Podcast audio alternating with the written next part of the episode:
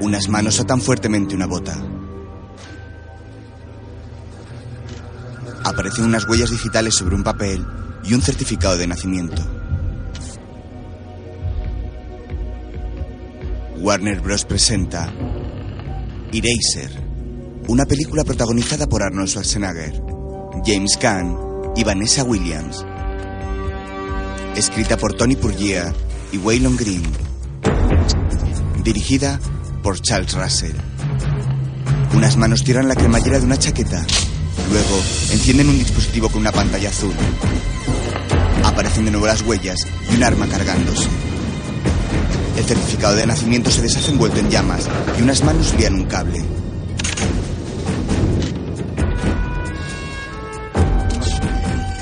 Se abrocha un cinturón con una hebilla metálica y un escudo.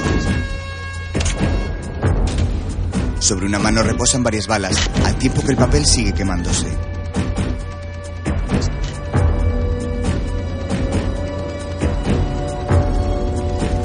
Se coloca un guante de látex en la mano derecha.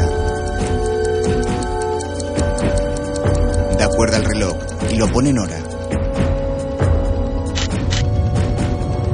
La sombra de una pistola aparece sobre el chaleco.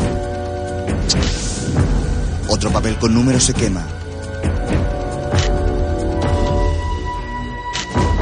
Continúan saliendo más números y las manos con los guantes de látex abren una caja con varias bengalas.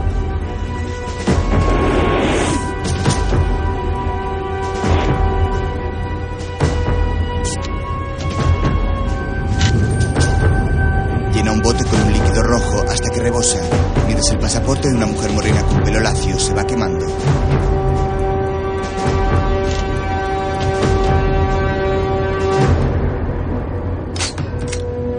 manos cargan un arma a la vez que se muestra un escudo de los Marshalls.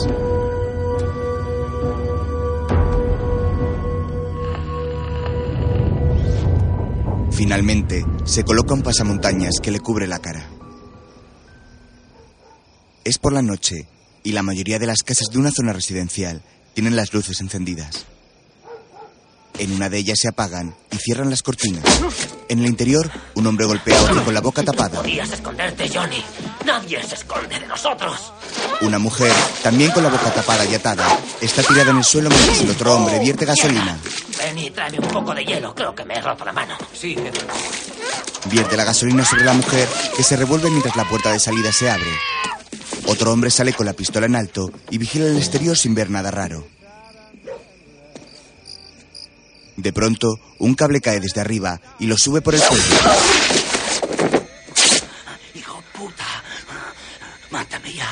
Johnny, pero antes, el señor Canelli quiere un pequeño recuerdo. Saca una navaja y una bolsa y lo tira al suelo. ¡Abre la boca! ¡Abre la boca! Mandaremos tu lengua a los protectores de testigos para que lo cuente todo. Que la lleven al juicio. ¡Abre la boca, Johnny! ¡Ábrela! El hombre enmascarado aparece en la cocina y le quita la pistola al asaltante. ¿Vení? Le golpea la cabeza con la puerta de la nevera y cae inconsciente. ¿Eres tú? El enmascarado aparece y dispara contra ellos. Impacta en uno y se lanza contra el otro, golpeándolo y tirándolo contra una mesa. Se coloca sobre él y le pone la mano con el guante de látex en su cuello. coño eres? Aprieta la mano y le rompe el cuello. Se levanta junto a los asaltantes y se quita el pasamontañas. Cierra los ojos. ¿Quién eres? No hables. Saca un bote y le vierte sangre sobre la camisa blanca. Y tú también. Tranquila. Lo que te dice. No os mováis, estáis muertos. Saca una cámara y le hace unas fotos mientras se hacen los muertos. Necesito las ropas que lleváis, los anillos, los relojes, vuestros carnets. Ya. Ya. Se acerca al hombre y le corta sus ataduras. Ven conmigo. Abre el maletero de un coche y saca unas bolsas con cadáveres. Coge el otro. Vamos. Los cargan sobre sus hombros y entran de nuevo en la casa. Los tiran al suelo y abren las bolsas, apareciendo los cadáveres de un hombre y una mujer con cierto parecido a ellos.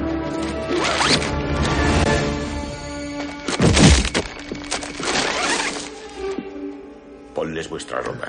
Rápido. Saca los cuerpos de los asaltantes y los suelta en el jardín. Coge las fotos que les ha hecho la pareja y las mete en la chaqueta de uno de ellos. Se levanta y le dispara. Coloca la pistola en la mano del otro, al que ha puesto más retrasado, y saca un teléfono móvil.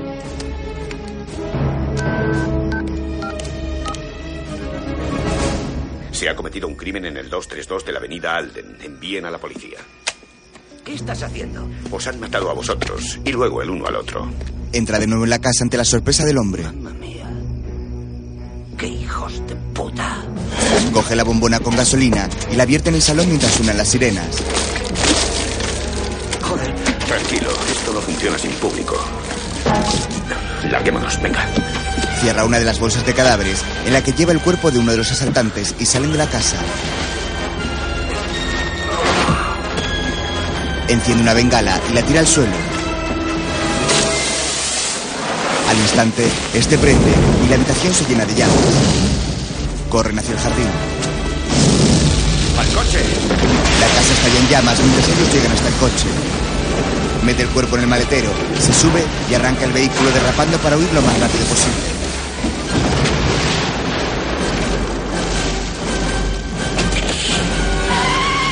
Al momento, varios coches de policía llegan a la casa mientras ellos se alejan por otra calle.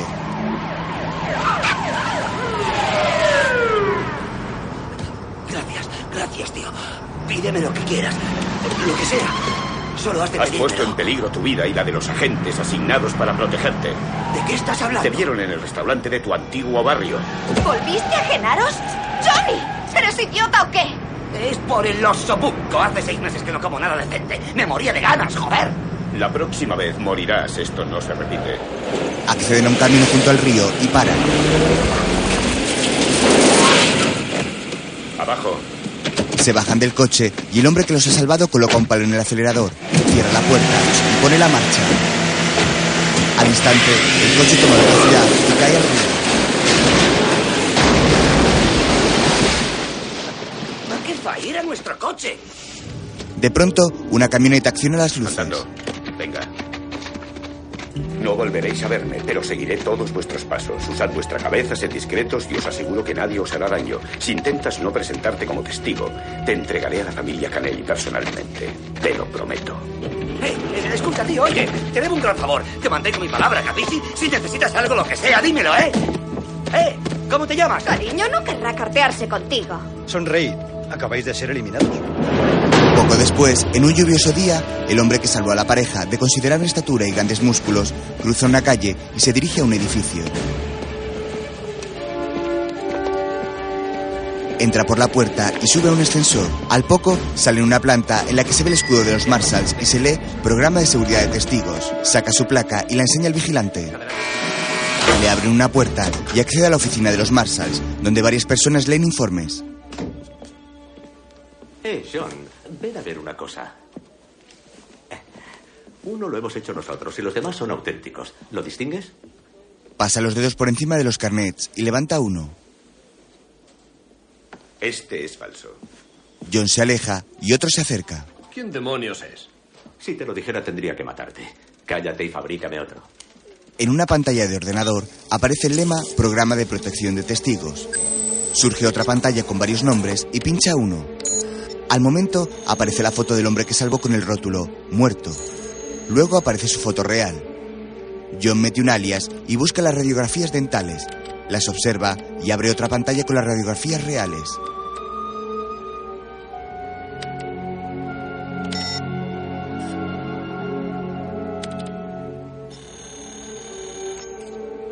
Pasa las del eliminado a la otra pantalla y sustituye las reales. Pulsa el botón de cargar la acción mientras su nombre aparece por detrás.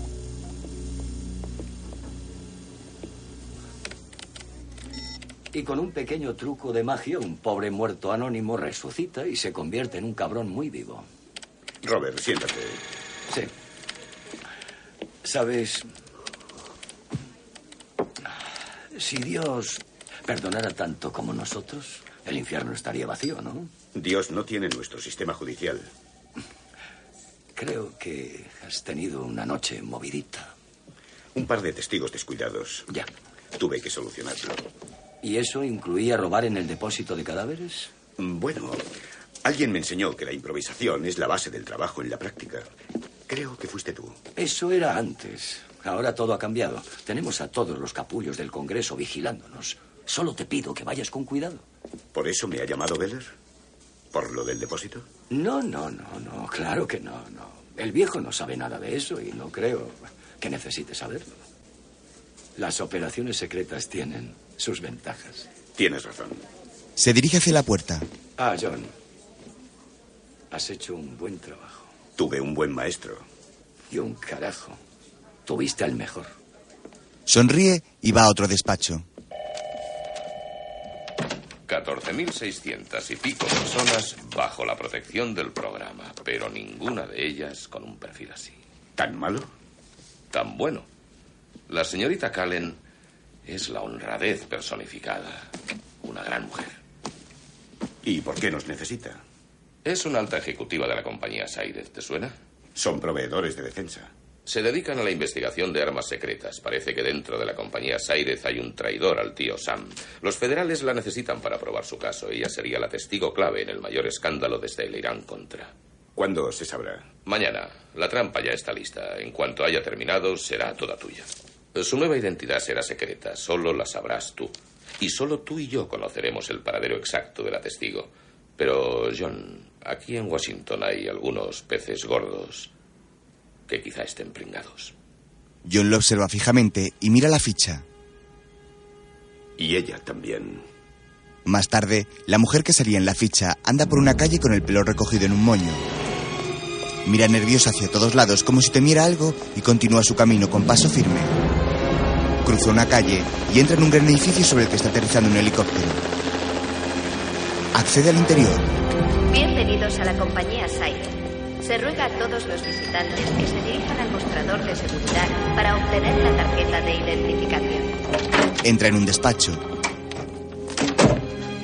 Buenos días, Dave. Buenos días. El joven le da una carpeta y ella entra en su despacho, que tiene una gran cristalera. Desde enfrente la vigilan con unos prismáticos. Ya ha entrado. ¿Nos llega alguna señal? Aún no. Sí, señorita. Estamos aquí protegiéndola. La mujer se levanta de su silla y se coloca ante un espejo. Abre un pintalabios y dentro hay un audífono que se introduce en la oreja. Se mira el broche que lleva en la chaqueta y enciende la cámara que va en él.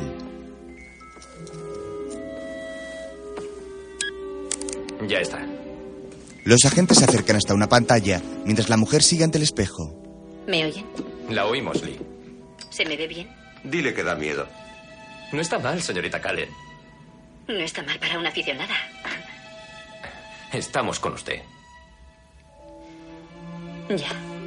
Pues adelante. Sale de un ascensor mientras los agentes observan por la cámara. Buenos días, señorita Callen. Buenos días. ¿La estación C? Eh, sí. ¿Cuánto tiempo va a estar hoy? Eh, diez minutos máximo. Pasa su tarjeta y el guardia de seguridad le abre la puerta. Accede a un pasillo en el que hay varios laboratorios. Observa a los operarios trabajando en su interior y continúa andando mientras los agentes están pendientes de la cámara de su broche. Lo hace muy bien, Lee. Sigue por el pasillo, llega hasta una puerta y se vuelve para asegurarse de que nadie la ve. Introduce su tarjeta y la puerta se abre. Accede al interior y llega hasta una puerta acorazada con contraseña. Saca un papel y marca los números que vienen en él. Espero que haya comprado la combinación buena. ¡Bingo! Abre la puerta y la cámara deja de funcionar. Mierda. No, tranquilos, tranquilos. Perdemos la señal en la cámara acorazada. ¿Y ahora qué hacemos? Pues esperar. Ojalá se dé prisa. Faltan cinco minutos para el cambio de turno. La mujer entra en un moderno laboratorio donde varias máquinas trabajan autónomamente. Cruza hasta el final, donde hay una silla ante el puesto de mando de todas las máquinas. Se sienta y abre su bolso, del que saca un pequeño disco dorado. Lo introduce en el ordenador y teclea para acceder al menú.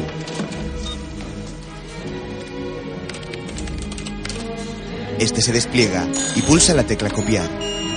Introduce los nombres de los ficheros de los que desea una copia y al momento la máquina que hay ante ella comienza a buscar los discos en el interior de una especie de librería que contiene infinidad de estos dispositivos con información confidencial. Lee, muy nerviosa, observa la máquina y teclea un código de acceso que le pide para poder continuar. Al instante, salen multitud de números y letras que se empiezan a copiar. Lo contempla fijamente esperando que termine lo antes posible. En la pantalla se va formando el dibujo en 3D de un modelo de fusil experimental. Lee lo contempla intranquila al tiempo que mira su reloj de pulsera y el que hay en la sala que marca las 10 y 25. Mientras, los agentes siguen sin ver nada. ¿Por qué tarda tanto? Vamos, nena, te quedan dos minutos. En el laboratorio, el ordenador avisa que la copia se ha completado. Expulsa el disco, Lee lo introduce en su caja y mira la hora. Rápidamente saca otro disco y lo mete en el ordenador. Teclea e inicia la copia de nuevo.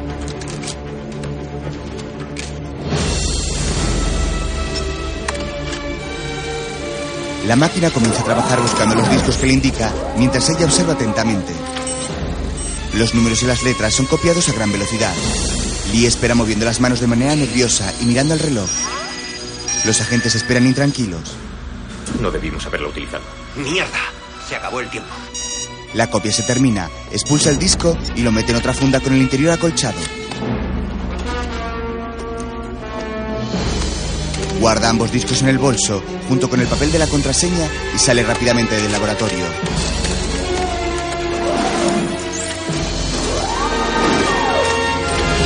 Al abrir la puerta de salida, la imagen vuelve a la pantalla de los agentes. Sí. Bienvenida, Lee. Estamos con usted. Sale al pasillo y llega hasta la puerta de salida, que se abre a su llegada. Se coloca su autorización mientras sale. Señorita Callen, ha llamado el señor Donahue. Quiere verla. Dígale que subo enseguida. Ha dicho ahora mismo. ¿Qué está pasando? Nos han descubierto. El guardia de seguridad llama al ascensor y este se abre. Ambos entran mientras los agentes lo observan todo a través de la cámara. Busca el directorio. Quiero saber dónde está el despacho de Donahue. Planta 25. Ya sé dónde está. Planta 25. Preparados para actuar. Este asunto puede complicarse. Entra en el despacho. ¿Qué pasa, William? El jefe la mira fijamente, coge un mando y pone un vídeo. Confío en alguien durante cinco años. Y la recomiendo a todo el mundo. Bueno, es que estaba copiando el... ¡Calla! Ya no hay tiempo para más mentiras. William se levanta, se suelta el nudo de la corbata y se acerca a Lee. ¿Para quién trabajas? Estamos listos. Debería preguntártelo yo. Creí que trabajaba para el gobierno norteamericano. Por favor, Lee. ¿Qué crees que hacemos? Esto no es la Cruz Roja. Fabricamos armas, chismes para matar. Si el gobierno no está dispuesto a pagar su precio, tengo el deber de encontrar un comprador. No sabía que la traición formara parte del marketing. Te he preguntado para quién trabajas. No me has contestado. Dios mío. Se da cuenta de que el broche esconde algo, mete la mano y saca el cable de la cámara. Sacadla de ahí, sacadla de ahí ahora mismo. ¿Qué es esto? ¿Una cámara? La tira sobre la mesa y se vuelve a sentar. Trabajo para el FBI, William. Han oído todo lo que has dicho. Ahora nos están viendo. ¿Y crees que con eso estás a salvo? Abre un cajón de su escritorio y saca una pistola. ¡Tú! ¡No tienes ni puta idea! ¿Cómo has podido hacerme esto?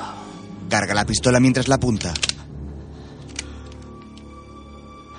Espero que lo entiendas, Lee. No me dejas otra elección. Se lleva la pistola a la boca y se dispara. El cristal se rompe y todos los papeles salen volando. Al momento, entran al despacho todos los trabajadores mientras Lee huye corriendo. Sale del ascensor en la planta baja y pasa junto al control de seguridad. Se dirigen al mostrador de seguridad identificación. Un momento. ¡Deténla! Huye corriendo. Sale del edificio y una furgoneta del FBI llega a su encuentro. ¡Vamos, vamos, vamos, vamos! Un guardia de seguridad llega corriendo, pero arrancan y huyen. Luego observan el disco. Nuestra prueba principal. Ahí la tienen. Ya hemos pasado por situaciones así anteriormente. No ha contestado a mi pregunta. Le dijimos que habría riesgos. También me dijeron que estaría bajo protección completa en todo momento. La operación no ha salido tan bien como hubiéramos esperado. Yo llamaría a eso un eufemismo. Recuerde, señorita Callen, que fue usted quien acudió a nosotros. Acudí a ustedes por un error burocrático y solicitaron mi ayuda. ¿Y nos la dio? Si las Aires vende tecnología armamentista es alta tensión. Este disco y su testimonio nos ayudará a encerrarles a ellos y a sus colaboradores. Ha prestado un gran servicio a su país, señorita Kalel.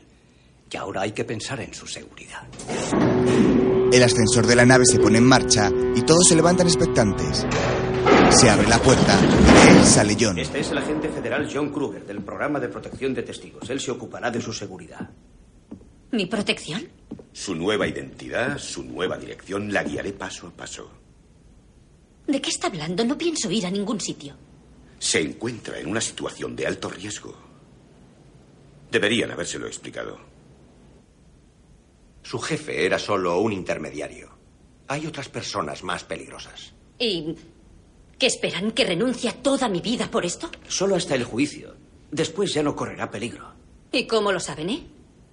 ¿Cómo pueden saberlo? Señorita. Oigan, yo cumpliré mi parte del pacto y testificaré. Y nada más. Me voy a mi casa. Se levanta mientras John observa fijamente a los agentes. Enviad agentes para protegerla. O tendrá que declarar a través de una medium. ¿Quién la metió en esto? Eh, Se ofreció ella. Tenía acceso a la zona y nosotros el código de la cámara. Le y- dijisteis que era pan comido. Cuando descubra que su vida ya no le pertenece, será tarde. Sin ella no teníamos caso. Claro, es más cómodo poner su vida en peligro que la tuya, ¿verdad? John se queda mirándolos. Mientras, dos agentes llegan al edificio del FBI y entran en una sala con una reja.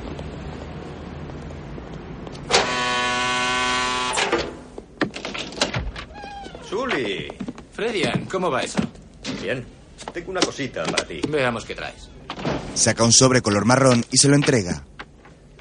Lo firma y le da un papel. Tu recibo. Gracias. Caballeros, ha sido un placer. Sully entra a una sala, saluda a un compañero y se sienta en una mesa.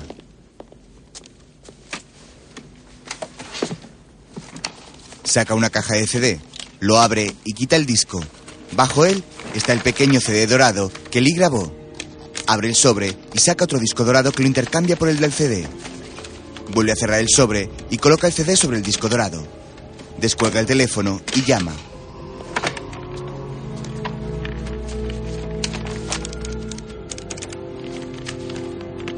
Soy yo. Ha llegado su música. Mientras, un todoterreno aparca frente a una casa.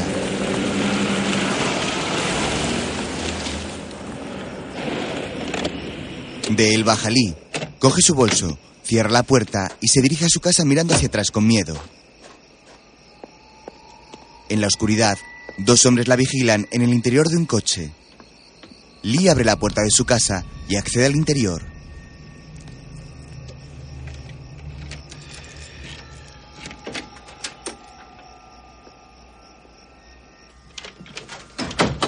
Se asegura de cerrar bien la puerta y suelta las llaves sobre la mesa.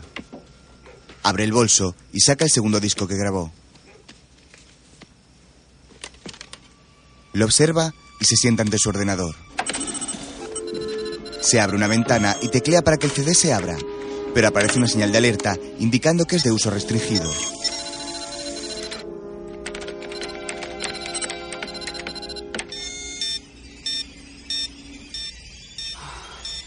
Al momento la señal salta en el ordenador de la compañía.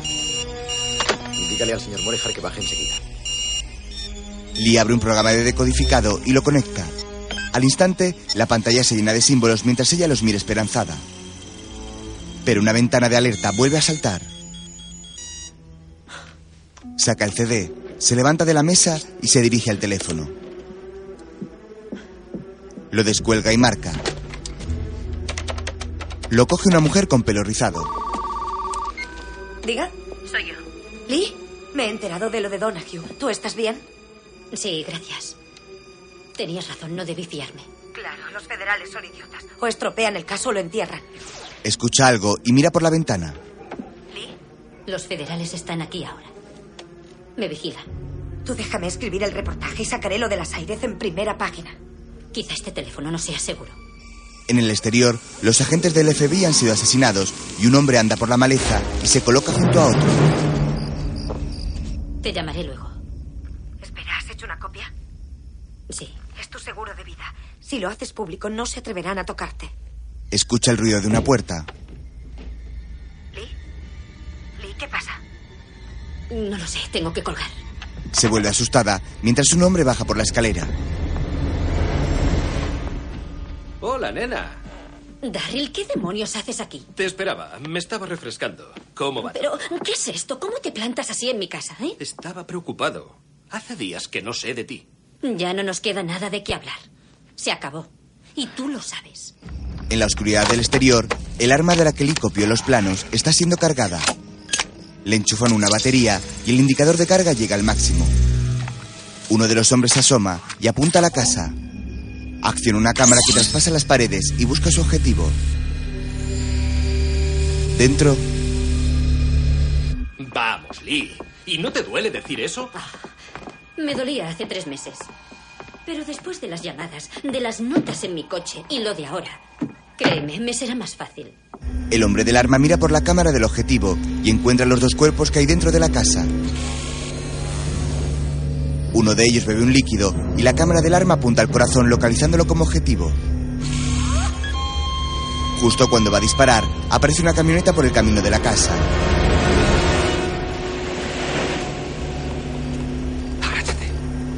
La camioneta se detiene mientras el que ha hablado con una cicatriz junto al ojo izquierdo la observa vigilante. Alguien sale de ella y abre el lateral. Saca una ristra de globos ante la extrañeza del hombre de la cicatriz.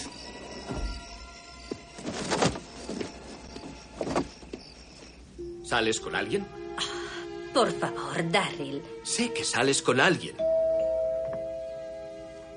Veamos quién es. Daryl. Mientras, el hombre del arma vuelve a apuntar hacia la casa. ¿Qué es esto? Y una tarjeta. ¡Al suelo! John se tira sobre Lee mientras les disparan desde fuera. La segunda bala impacta en Darryl, que sale volando unos metros y queda colgado en la pared. Intentan huir carreando mientras les siguen disparando. Apuntan al corazón de John, pero fallan por centímetros. Llegan a la cocina y tira el frigorífico al suelo. El hombre del arma los busca por la casa. No se levante. Continúan escondidos tras el frigorífico mientras el hombre del arma sigue buscándolos. John echa un vistazo y se esconde. No encuentro el blanco. El hombre de la cicatriz lo mira y se levanta con otra arma. Dispara y el proyectil entra por una ventana hasta la cocina. John la ve y al instante el arma es eyectada y explota en el aire dispersando numerosos clavos. John levanta la contra la nevera, pero uno de los clavos impacta en su mano. El hombre del arma se aleja, mientras dentro John se mira la mano atravesada por un clavo. El hombre del arma rodea la casa. Ven, venga. Otros dos hombres armados van hacia la casa mientras John vigila hacia todos lados. El hombre del arma busca por las ventanas, al igual que los otros dos. Dentro, John tira de su mano para sacarla del clavo. Con gran dolor lo consigue mientras los hombres llegan hasta la puerta. John se acerca a una pared y arranca las tuberías del gas.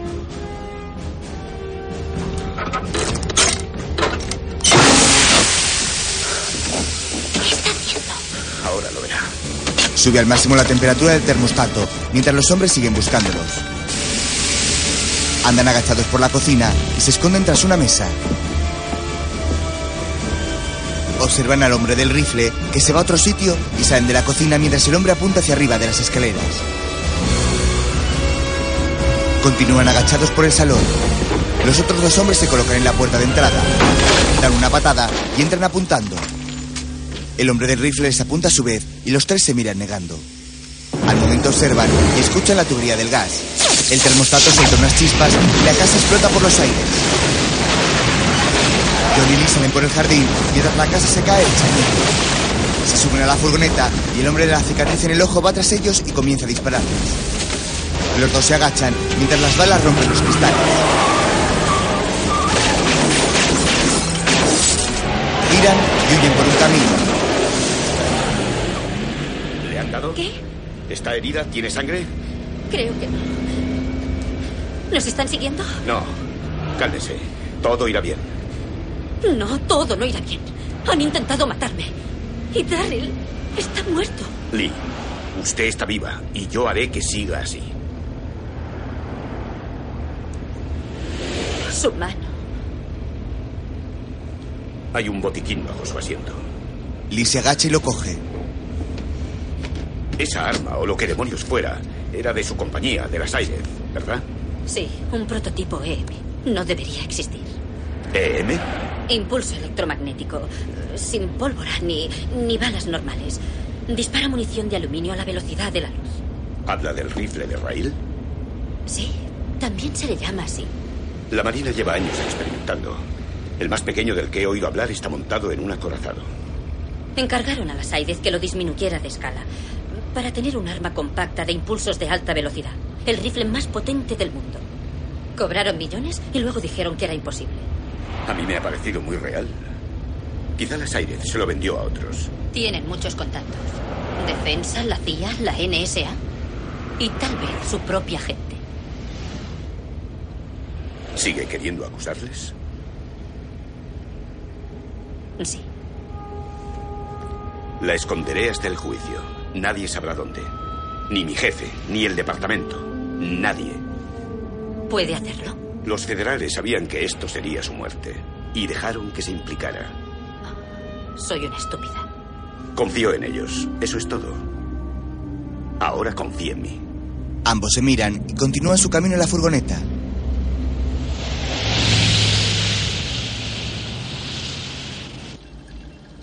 Mientras, en la sede de la compañía armamentística. More Hartal habla. Tenemos un problema. Habla, la línea es segura. Esa mujer aún sigue viva. ¿Hablas en serio? Eso no es todo. Tiene un disco. Ha intentado acceder a nuestro programa con él. ¿Tienes idea de cómo me he arriesgado para recuperar esto? Sí, lo sé, lo sé. Debe de haberse hecho una copia.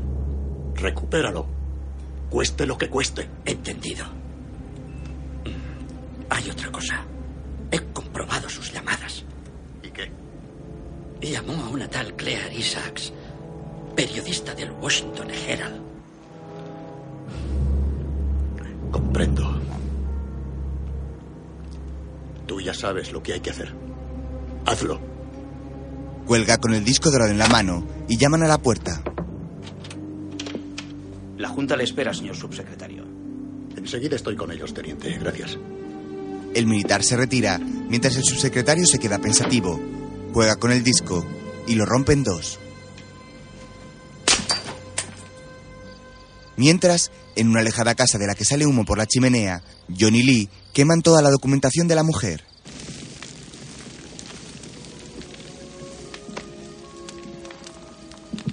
Ya está, eso es todo lo que soy. Eso no es nada. Solo unos números y plástico. Lo que usted es está aquí. Y nadie puede quitárselo. Lo intentarán. Se lo impediremos. La mujer lo observa. Se levanta mostrando una sonrisa y se sienta en un sofá. Necesito el resto. No hay nada más. Sí, esto. ¿Esto? Sí. Le señala un colgante y ella se lo quita. Es San Jorge. Quizás sea una tontería, pero cuando era niña tenía pesadillas con dragones y... Él la protegía. Sí. Pues ahora me toca a mí. Intente dormir. Saldremos al amanecer. De acuerdo. Bien. Buenas noches. John se levanta y Lee duerme en el sofá.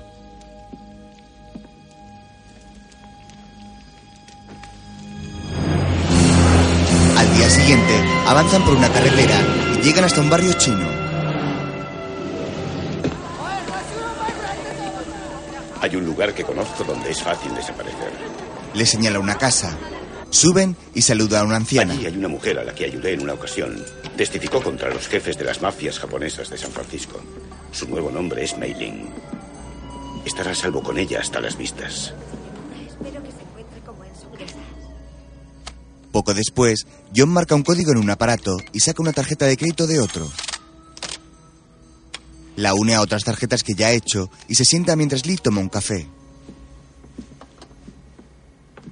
Su nuevo nombre es Deborah Elliot. ¿Es así como me ve? ¿Como una Débora? Pues no sé. Podría haber usado un nombre algo más divertido, como. Debbie. Deb.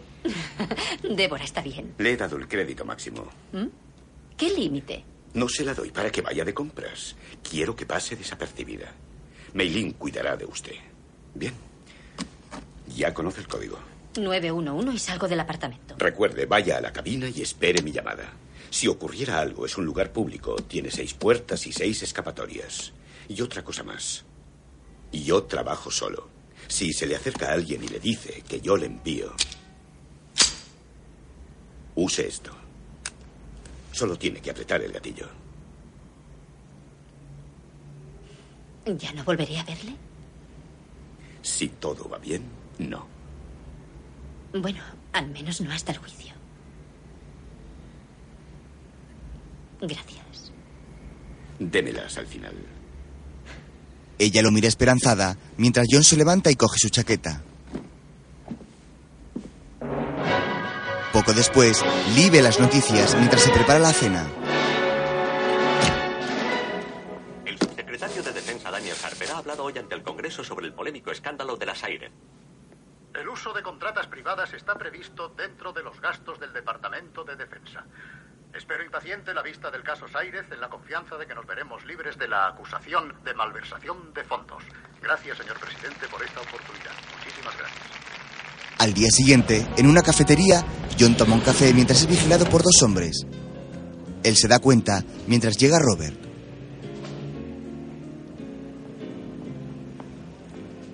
Hola, John. Gracias por venir. Ya sabes que no me gusta que nos encontremos fuera del trabajo. No ha sido por mi gusto. ¿Están contigo?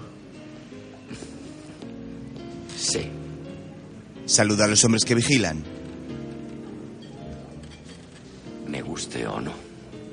Oye, John, tenemos un problema grave. ¿Qué ocurre? Alguien mata a nuestros testigos. Hay tres muertes confirmadas en 48 horas. ¿Quiénes? Ninguno de los tuyos y ninguno de los míos todavía. ¿Hablaron demasiado? No. No, ahí está el problema. Y es imposible que alguien descubriera sus paraderos. Hay un topo entre nosotros. Eso cree Beller. Puede que sí.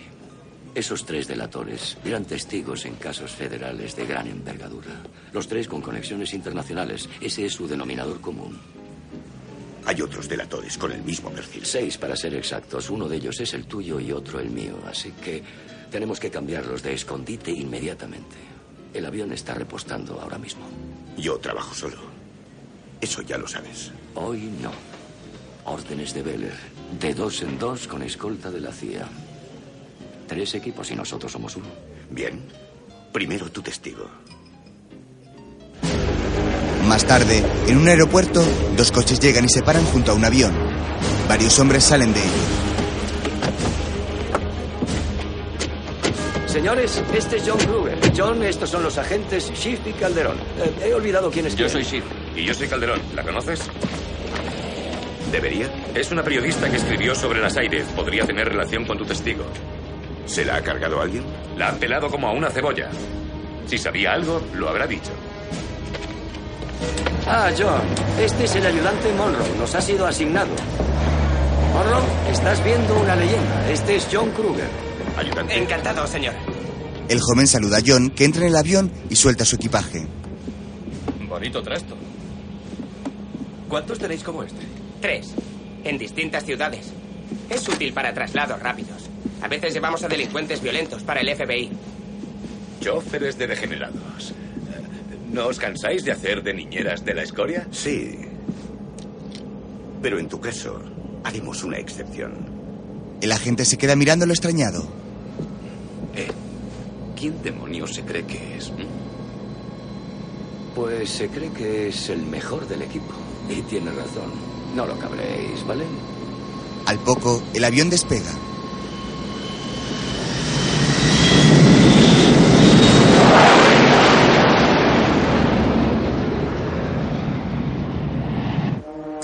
Más tarde, ya en tierra, John se coloca su cuchillo con espoleta en la villa. Se guarda un afilado cuchillo y carga su escopeta recortada con dos cartuchos. Cierra el maletero y va hacia donde está Robert. Oeste y tú al norte. Tenemos el embarcadero, el garaje y la puerta de atrás. ¿Nosotros la puerta principal? Sí, tú y yo. Bueno, hoy no me apetece morir, así que mantened los malditos seguros puestos. Seguramente la encontraremos haciendo pastelitos. Esta es mi testigo. Se llama Allison y es una chica encantadora. Así que saquémosla de ahí cuanto antes. Aquí tienes. John observa la foto de la testigo. Vamos, grandullón. Los agentes siguen a Robert por un tupido bosque por el que entran contados rayos de luz. Se dividen en dos grupos y John y Robert quedan solos. Llegan hasta una camioneta. El motor aún está caliente. La rodean y cruzan por un riachuelo mientras vigilan con sus pistolas en alto.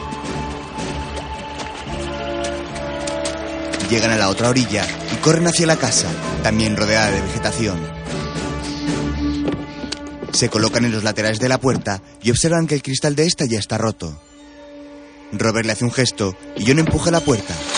Apunta hacia el interior y ambos entran. Avanzan con sus armas por delante mientras miran por todos los recovecos. John escucha unos pasos en la planta de arriba y apunta al primer piso. Un hombre aparece tras él y carga su arma, pero Robert le dispara desde atrás. John se vuelve y da las gracias a su compañero. Vuelve a escuchar el ruido y apunta hacia arriba. Le hace un gesto a Robert para que vigile y sube atento por la escalera. Llega a la primera planta y se para en un pasillo.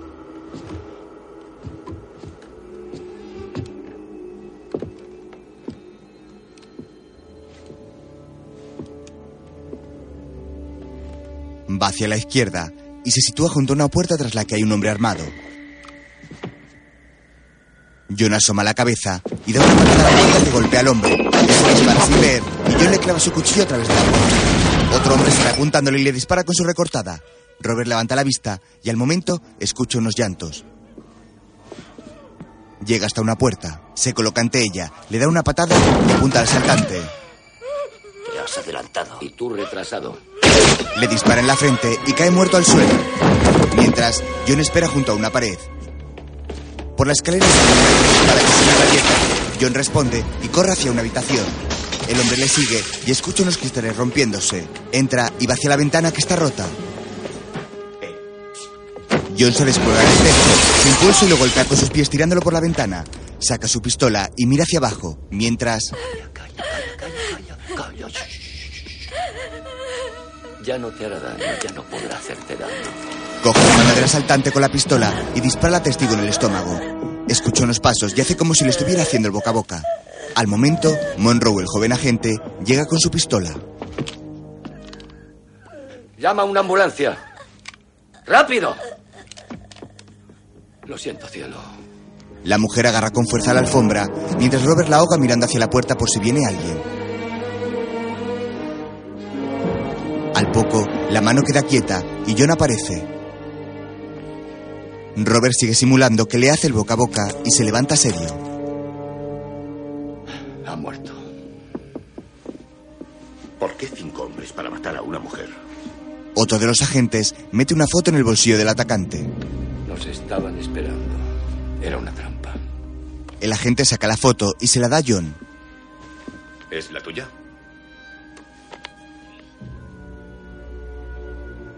Sí. Llámala ahora, John. No tiene teléfono. Tengo que ir en persona. ¿Dónde está? En Atlanta. Bien, pues démonos prisa. Robert sale y John lo mira serio sin fiarse. Poco después, un avión surca al cielo. Dentro, John coge una botella de agua, sonríe a su compañero y se aleja. Tras él llega Monroe, que va a coger otra botella de agua. Toma, esto es mejor. Robert abre una nevera y saca un refresco. Mientras, John se sienta en su asiento, bebiendo de su botella de agua. Robert esconde la caja con botellines de agua de donde la ha cogido John. Monroe está pensativo en una silla. ¿Estás bien, Monroe? Sí, sí, señor. ¿Tu primera vez bajo fuego? Sí. Es normal estar nervioso. Yo mismo estoy nervioso, ¿sabes? La verdad, señor, es que no sé cómo me siento. Ha sido terrible y... ¿Qué? ¿Emocionante a la vez? ¿Mm? Sí. Oye, no hay que avergonzarse. Es la cosa más normal del mundo, ¿sabes? Díselo, John. Es normal. John pasa entre ellos con su botella de agua, de la que sigue bebiendo grandes tragos. Robert lo mira de reojo. Así es este juego. Como una droga. Si te enganchas, no hay vuelta atrás. En el otro compartimento, John comienza a sentirse indispuesto y observa la botella extrañado. Robert gira la cabeza y lo mira. John se encuentra cada vez peor y se sienta en un asiento tratando de mantenerse despierto.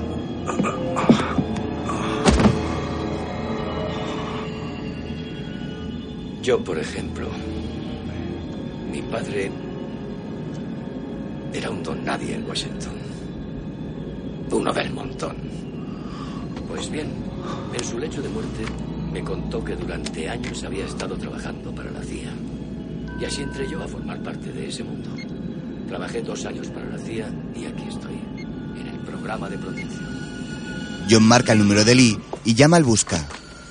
Ella lo observa y corre a mirarlo.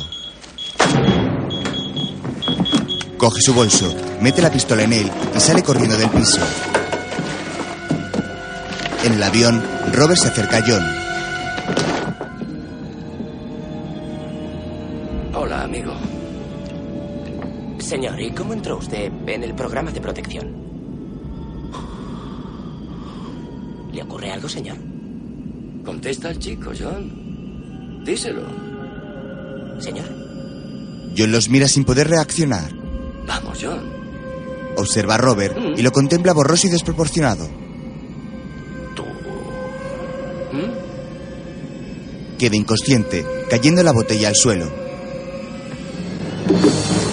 Al instante, Robert saca su pistola y se la pone en el cuello ante la sorpresa de Monroe. Con un pañuelo toma el arma de John y se la guarda. Se- señor, ¿qué ocurre?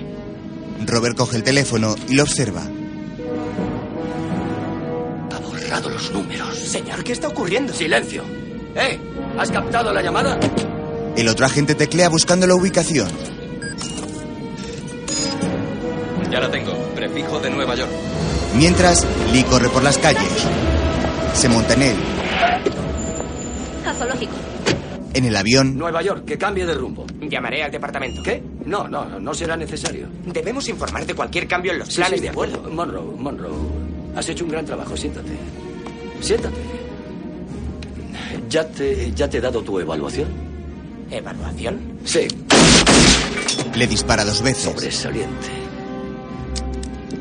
Joder, dame algo para limpiarme, ¿quieres?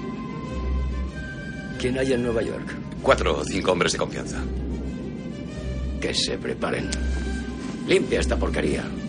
Mientras, Lee llega a las puertas del zoológico y compra una entrada. En el avión, John comienza a despertarse.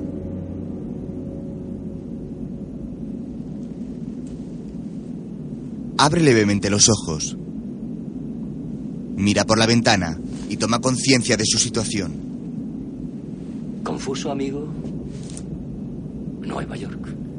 Rumbo equivocado. No, no, no, no, nada de eso. Nos llevarás hasta ella. John va a coger su pistola, pero no la tiene. Robert se la muestra en una bolsa transparente. Has sido un niño muy malo, John. Has matado a Monroe. Así que tú eres el topo. No. Así que tú eres un asesino. Se levanta de su asiento. Tranquilo, gran John. El otro agente le apunta por detrás. Soy un negociante. Un negociante muy serio. Un negociante que vende armas con sus viejos colegas de la CIA. ¿Solo por dinero? ¿O vas a empezar tu pequeña guerra sucia en alguna parte? ¿Guerras? Guerras, John, John, John. Las guerras van y vienen. ¿Y qué? En el Vietnam perdimos. Y en el Golfo ganamos. ¿Y qué ha cambiado? Nada. Nunca cambia nada. La diferencia está en quién se hace rico y quién muere. Yo, personalmente, prefiero hacerme rico, ¿eh? Ya debes de ser un hombre muy rico. No hace falta acabar así, John. Puedo hacerte ganar mucho dinero. Solo tienes que entregar a la chica. ¿Qué dices? Suelta el arma.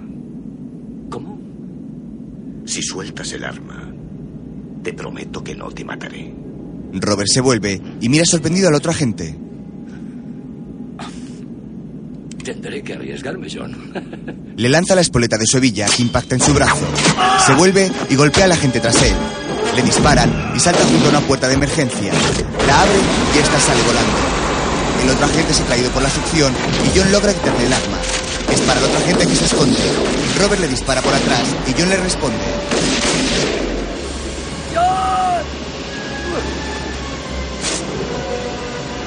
No puedo creer que te hayas herido con esta mierda comprada por correo. John levanta la vista y observa un paracaídas de emergencia. Lo coge mientras Robert le vuelve a disparar. Responde y el otro agente también le dispara. Mira por la puerta y ve que el motor del avión está a pocos metros. ¡Piénsatelo, John! Si saltas irás a parar a un pasaporte. ¡Tienes razón! Alarga los brazos y arranca uno de los sillones de emergencia. Lo suelta por la puerta e impacta en el motor haciéndolo estallar. El avión se tambalea y todo pita. En un motor. Fuego en el número 3. John saca las piernas por la puerta, pero Robert le dispara y para evitarlo sale completamente quedando sujeto a la puerta por fuera. El viento le empuja y el motor en llamas trata de succionarlo. John aguanta como puede agarrado a la puerta.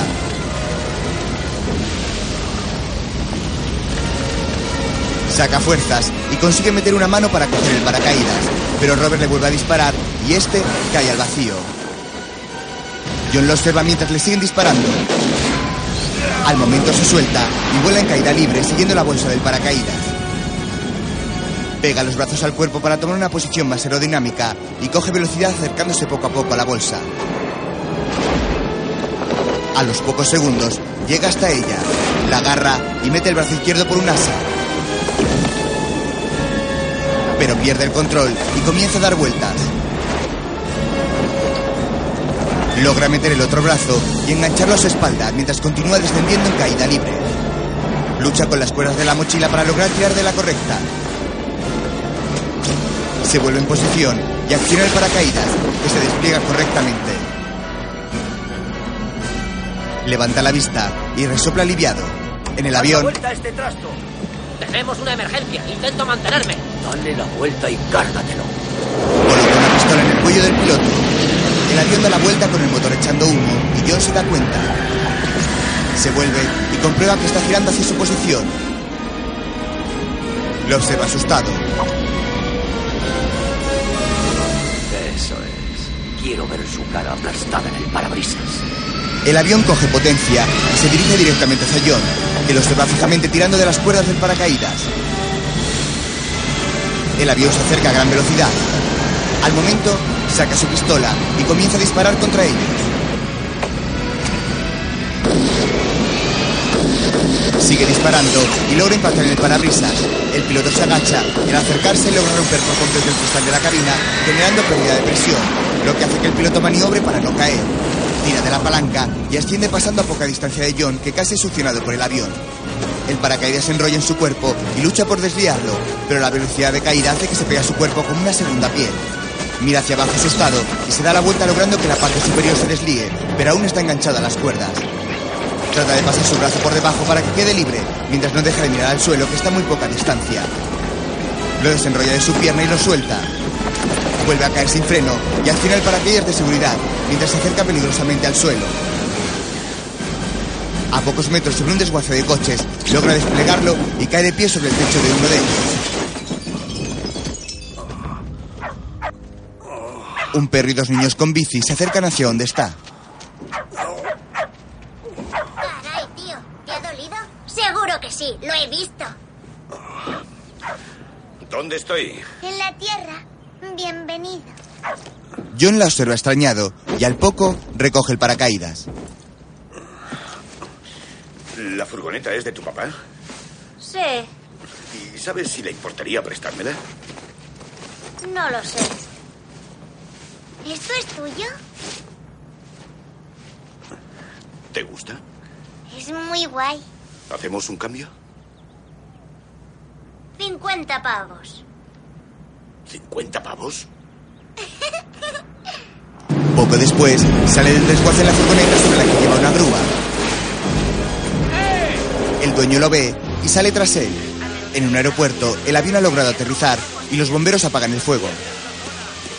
Hemos encontrado el apartamento en el Chinatown, pero ya no había nadie. No me digas, Dick Tracy, era una señal de huida. ¿Qué sabéis de los taxis de la zona? Tres han recogido a mujeres solas en la zona a 15 minutos de la llamada. ¿A dónde las han llevado? A Madison con la 53, a la 89 con Central Park West y al Parque Zoológico. Allí está.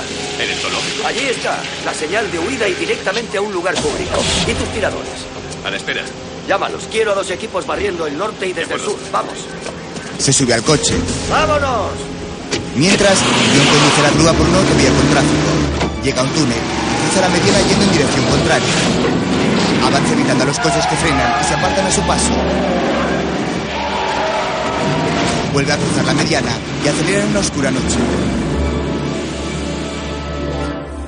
En el zoológico, varios jóvenes pasan junto a la celda del tigre. Lee aparece tras ellos mientras espera impaciente.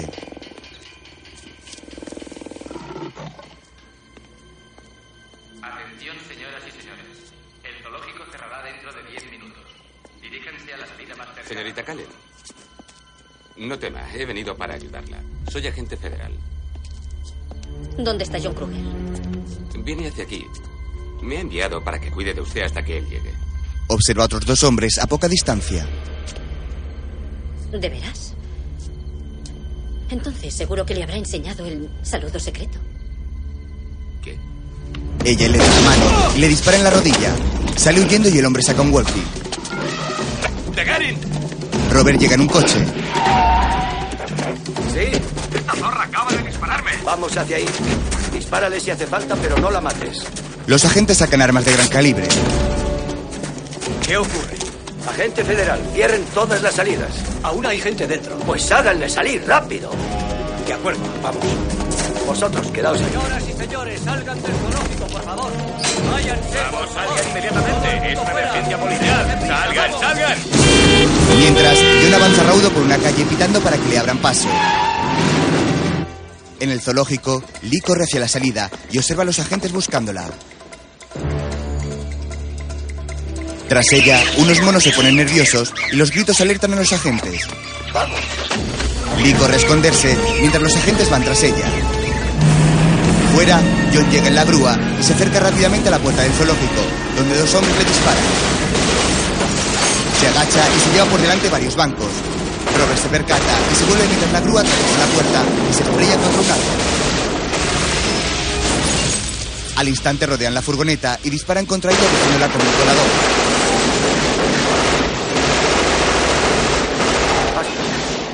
Un agente abre la puerta y comprueban que el asiento está vacío. Robert gira la cabeza alerta. Está aquí. Se vuelven mirando hacia todos lados. Mientras, Lee corre hacia el acuario. Abre la puerta, entra y observa buscando un refugio.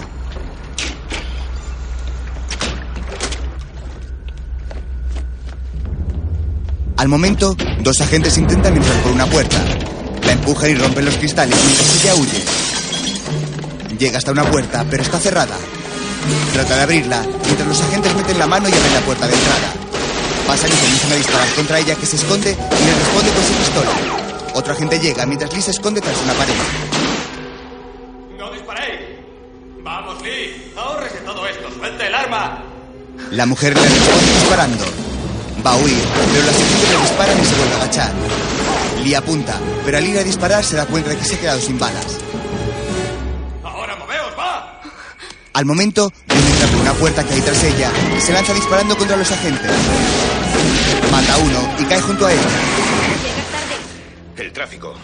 Dispara contra los agentes que se dispersan. ¿Cómo estás de munición? Se me ha acabado. Maldita sea, solo me quedan dos balas. ¡Vamos! ¿Lista para salir? Sigue agachada. Cuando yo te lo diga, ve hacia la puerta. Venga. Los agentes se acercan en formación de tres. John los observa tras la pared mientras se siguen acercando. Espera un poco a que se pongan junto a un acuario y dispara contra el cristal, que se rompe vertido todo el agua sobre ellos que caen al suelo. Al instante, los cocodrilos que había en él son arrastrados por el agua.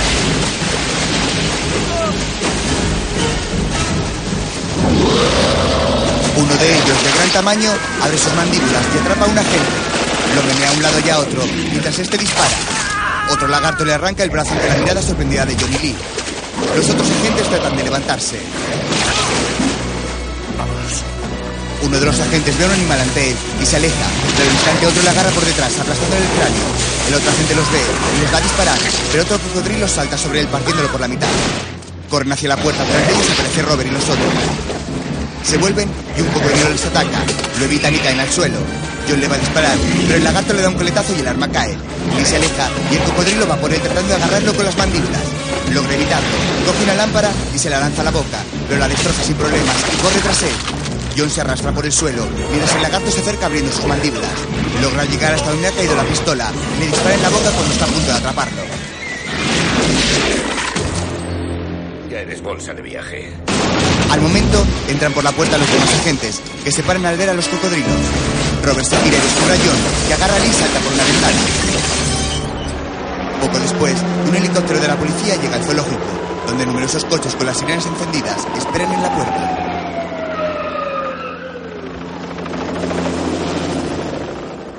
Bien, ¿cuántas bajas? En total, tres de mis hombres. Kruger se los ha cargado sin más. No puedo creerlo. Pues sus huellas están por toda el arma. ¿Ya ha comprobado sus huellas? sí que corre, Robert. Oiga, yo estaba allí y lo he visto. No tiene sentido. ¿Por qué iba a hacer una cosa así? Escuche, Kruger no tiene familia, no tiene amigos ni nada que lo mantenga honrado. Lo han comprado. Conozco a John desde hace años. No Estamos puede ser. perdiendo el tiempo. Si es inocente, dígame usted de qué está huyendo. ¿Y su testigo? Están de acuerdo. ¿Qué diablos quiere decir? Cuando nos hemos identificado, ella le ha disparado a uno de mis hombres. Está bien. Haga lo necesario para capturarlo. Pero, Robert. Señor. Captúrelo vivo. El jefe se va hacia el helicóptero ante la mirada de Robert.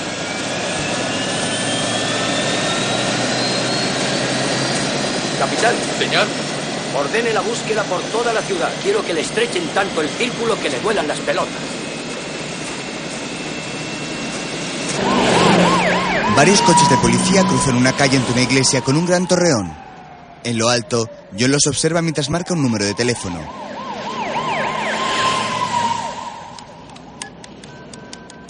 En el helicóptero,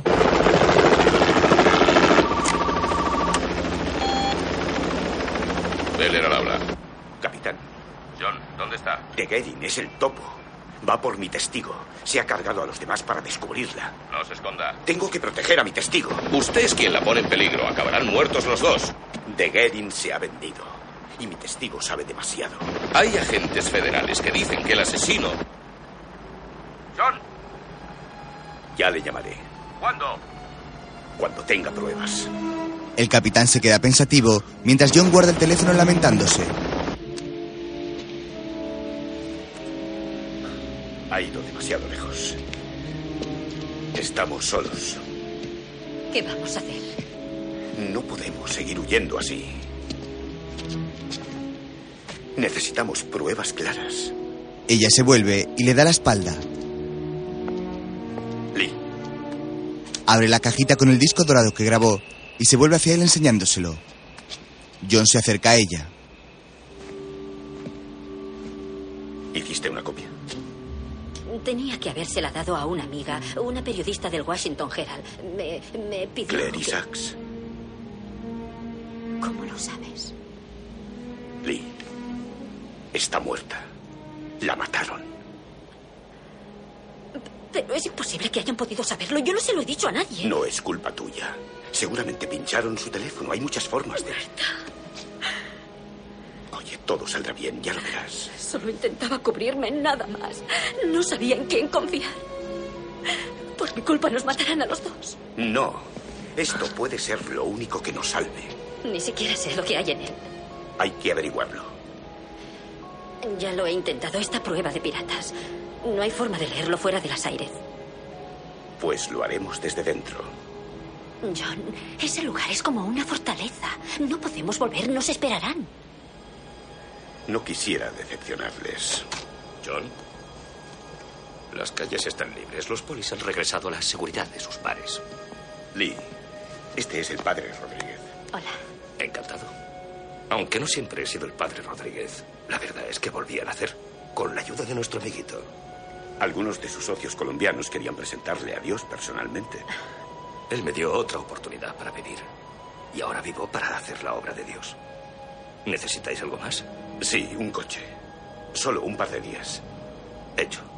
Consume tanto aceite como gasolina, pero es tuyo. En Washington, un coche aparca junto a la acera. ¿Estás seguro de esto? No me fío de nadie más. John sale del coche mientras Lee se queda en él. Cruza la calle y se acerca hasta una discoteca. Entra al interior, donde hay un espectáculo de transformistas que bailan y cantan en el escenario con llamativos trajes de colores y plumas. John pasa entre varios de los asistentes, vestidos con plumas rosas y cubiertos con una malla de puntos de colores. Le observan alucinados por su tamaño.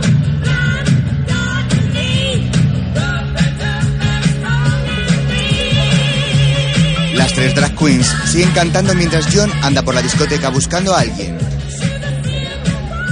Llega hasta la barra y saluda al Hola, barman. Johnny. Tú. Necesito hablar contigo. Le hace un gesto y van a otra zona. Tengo que hacerte una pregunta. ¿Fue idea tuya ponerme a trabajar en esta casa de muñecas? Aquí estás a salvo, ¿no? Eh, bueno, de la mafia, sí. Ningún gángster que se respete se dejaría ver en un local como este. Ah, oye, hazme un gran favor. Que no se enteren de que no soy gay. No quisiera romper el corazón de nadie. Tranquilo, pero ¿recuerdas que me dijiste que podía acudir a ti cuando te necesitara? Sí. Pues necesito tu ayuda. ¿Que tú necesitas mi ayuda? Ahora mismo. Está hecho. Kevin, sustitúyeme un rato. Un amigo me necesita. Cuidado. Parece muy duro. Por favor, no empieces. ¿Necesitáis un momento a solas? No hace falta, gracias. Solo era una idea. Es que Kevin se preocupa por mí. No preguntes. Johnny se coloca su chaqueta y sale de la barra. Más tarde, ¿Dices que quieres que os ayude a entrar en las aires? Sí. ¿Estás de cachondeo? Creí que querías que te ayudara a trasladar un sofá o algo así. Para aquí mismo. Bien, de acuerdo, te ayudaré. Solo necesitamos unos tanques, un par de lanzacohetes y dos pelotas tan grandes como el estadio de los Yankees. Solo necesitas esto. le da dos Alka-Seltzer. Te veré en su apartamento. John sale del coche. ¿Tengo cara de úlcera de estómago? John se acerca al hospital mientras el coche se va. Al día siguiente, Robert lee el periódico en un banco junto a una gran avenida. Tira el cigarro y una limusina llega a su lado. Coge la chaqueta y entra en ella, donde el subsecretario le espera. Señores, ¿Va a decirme qué diablos ocurre? controlaré la situación en 24 horas. No me basta. Tenemos problemas solucionables. Pero habrá que cancelar ese envío. Eso no es posible. ¿Qué quiere que hagamos con 10 toneladas de armamento de asalto que no debería existir? Yo soy los ojos y oídos de su mundo, señores. Y las cosas están que arden. No lo entiende, ¿verdad? El dinero ya ha cambiado de manos.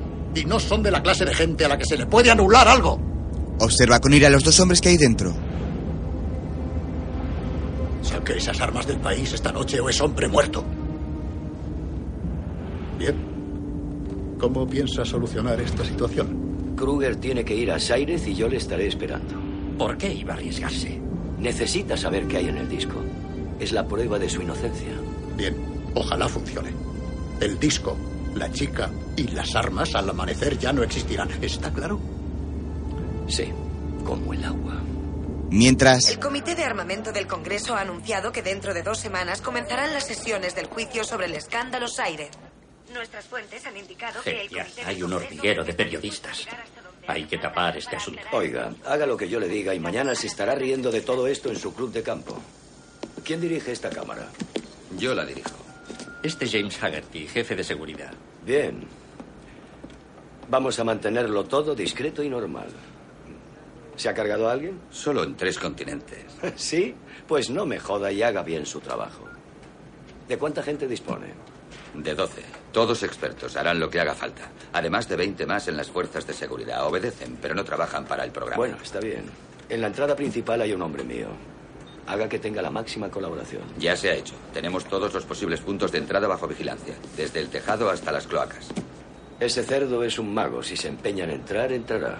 ¿A dónde tiene que ir para leer el disco? A la cámara central. No puede leerlo en ningún otro terminal. Si quiere leer el disco, solo tiene un camino. Ah, eso es genial, caballeros.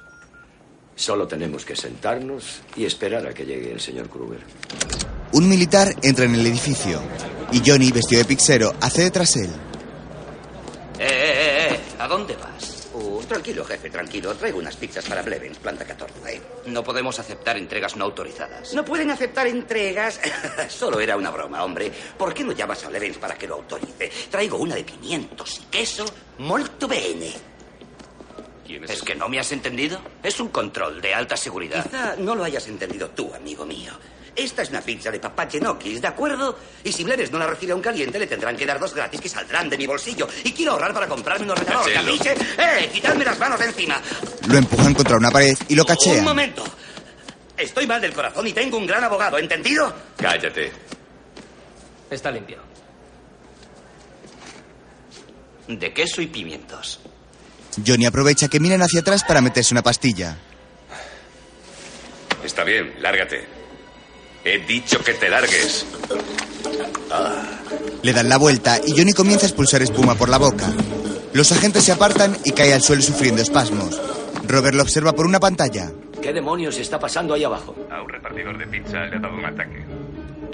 ¿Qué mamón ha encargado una pizza? Lo que nos faltaba. Que lo lleven a la enfermería y pidan una ambulancia. ¡Aquí, deprisa! ¡Aquí! Los sanitarios llegan con una camilla. Lo agarran y lo suben a ella. ¡Arriba! Lo sacan corriendo. ¡Apártense! ¡Dejen paso, vamos! ¡Dejen paso! Mientras, Robert hace una llamada de teléfono. Varios hombres cargan las armas experimentales en una nave. Sí, aquí de Gary. ¿Cómo va todo? Dentro de una hora en camino. Si no es así, tendrá que haber un buen motivo. Sí, señor. Vamos, vamos, daos prisa. Mientras, una ambulancia llega al puesto de control del edificio. Les están esperando. La enfermería está detrás del muelle de carga. ¿El paciente está igual? Pues no lo sé. Dense prisa. Gracias. John y Lee, que van en la ambulancia vestidos de paramédicos, se dirigen hacia el edificio. Al poco, abren la parte trasera y sacan varios maletines y una camilla. La cierran mientras salen en las pantallas de vigilancia, a las que Robert da la espalda mientras enciende un cigarro. En la sala de curso, Parece estabilizado. Démosle un poco de oxígeno. Johnny, que ya ha dejado de fingir, juega con los cables que le han enchufado. Desconecta uno y el electro deja de marcar el pulso. ¡Está fibrilando! ¡Código azul! No, no, solo ha sido... Le ponen un plástico entre los dientes y le abren la camisa dejando el pecho al descubierto. un poco de gel. Cuidado. La enfermera coge las palas, las unta en gel y las pone sobre su pecho electrocutando a Johnny. Por aquí, les están esperando. Johnny y Lee llevan la camilla. ¡Otra vez! ¡Cuidado! Lo electrocutan de nuevo. Más y aumenta el voltaje. Si reacciona. ¡Otra vez! John entra con una pistola. De eso nada. Tú ponte ahí, contra la pared. Al suelo todos. Que nadie se mueva. ¡Al suelo! ¡Dios mío, terrorista! ¿Quieres terror, eh? ¿Terror, eh? ¿Quieres un jodido terror? ¿Quieres un jodido terror? Pues te meteré unos cuantos voltios por el culo. Amordázalos. De cara a la pared. Venga, Lee coge unas llaves. no dejes que entre nadie. ¿Podrás hacerlo solo? Largaos ya. Abren la puerta y miran vigilantes. Vamos. Mientras, En una pantalla de ordenador salen numerosas claves y números binarios. Una ventana de alerta salta. Hay un problema. ¿Qué hay? ¿Qué pasa? Está leyendo el disco. ¡Mierda! Es imposible. Control 1. ¿Alguna actividad en vuestra zona? Todo tranquilo. Tranquilo, una mierda. Ha entrado sin pasar por la puerta. Envía a sus hombres abajo. ¡Venga! Varios hombres armados se colocan ante la puerta del laboratorio. Uno de ellos mete la clave y entran apuntando con sus pistolas. Robert pasa tras ellos y llegan a otra puerta. Le indica que meta la combinación y el operario marca las teclas. ¿Qué? Vuelve a marcar la combinación. ¿Se puede saber qué hace? Es, es que no me acuerdo. Lo cambiamos todas las... Al carajo. Apártese. Coge una recortada y dispara contra las teclas destrozándolas. ahora. Un agente se acerca y la abre. Acceden al interior mientras vigilan todos los rincones. Se dan cuenta de que la sala está vacía y se quedan completamente extrañados. Que alguien me lo explique. Estará leyendo el disco desde algún otro terminal del edificio. ¿No decía que era imposible? Y lo es. Donahue diseñó esto para que ninguna actividad Donahue. exterior... Donahue está muerto. Y usted deseará estarlo. Si no averigua lo que ocurre, y lo averigua ahora. Guarde el arma. Vete a paseo. He dicho que guarde el arma. Robert le hace una llave, le gira la muñeca y lo empuja contra la pared. No hay que dar las cosas por sentadas, como la capacidad de masticar alimentos sólidos. Puedo encontrarlo. Robert se acerca a él. ¿Cómo? Comprobando los terminales. Puedo eliminarlos uno a uno. Si está conectado, le atraparé. Pues hágalo. En el despacho de Donahue, ¿Cómo nos va? Tenías razón, Donahue se hizo hacer una puerta secreta. Pero aún hay que encontrar su código. teclea buscando la información. Deben quedarnos cinco o seis minutos antes de que den con nosotros. En la pantalla aparecen varias ventanas con información. ¿Reconoces algo de esto? No, pero casi estamos. Es un formato de contabilidad. Bien, avísame si acierto. En otra pantalla surgen los ordenadores de la empresa. ¿Cómo va eso? Elimino los programas de fácil acceso. No hay nada en el ala sur. Me quedan dos. Abajo hay dos del FBI que quieren hablar con nosotros. Pues vaya a hablar con ellos. Haga lo que sea, pero que se vaya. No pueden verle aquí. No me verán. Vaya. Esto acabará en diez minutos. Quiero un helicóptero en la azotea. En el otro despacho, Son cuentas bancarias en el extranjero. VS es la Unión de Banca Suiza. 52 millones de dólares. Es una venta de armas muy importante. Veamos al comprador. Teclea algo y surge una foto. Sergei Ivanovich Petrovsky. ¿Quién es ese? Mal asunto. Es el jefe de un cártel de la mafia rusa. Trafica con drogas, armas e influencias con gente indeseable. En el laboratorio siguen buscando el ordenador. Está en el ala norte. Ala norte, envíe a sus hombres. Vamos allá. ¿Cuánto tarda? No lo sé. Allí hay 15 terminales para programas de seguridad. Le doy cinco minutos. Encuéntreles y llámeme. Vamos. Mientras, Ahí está. Fecha de entrega. Hoy a medianoche.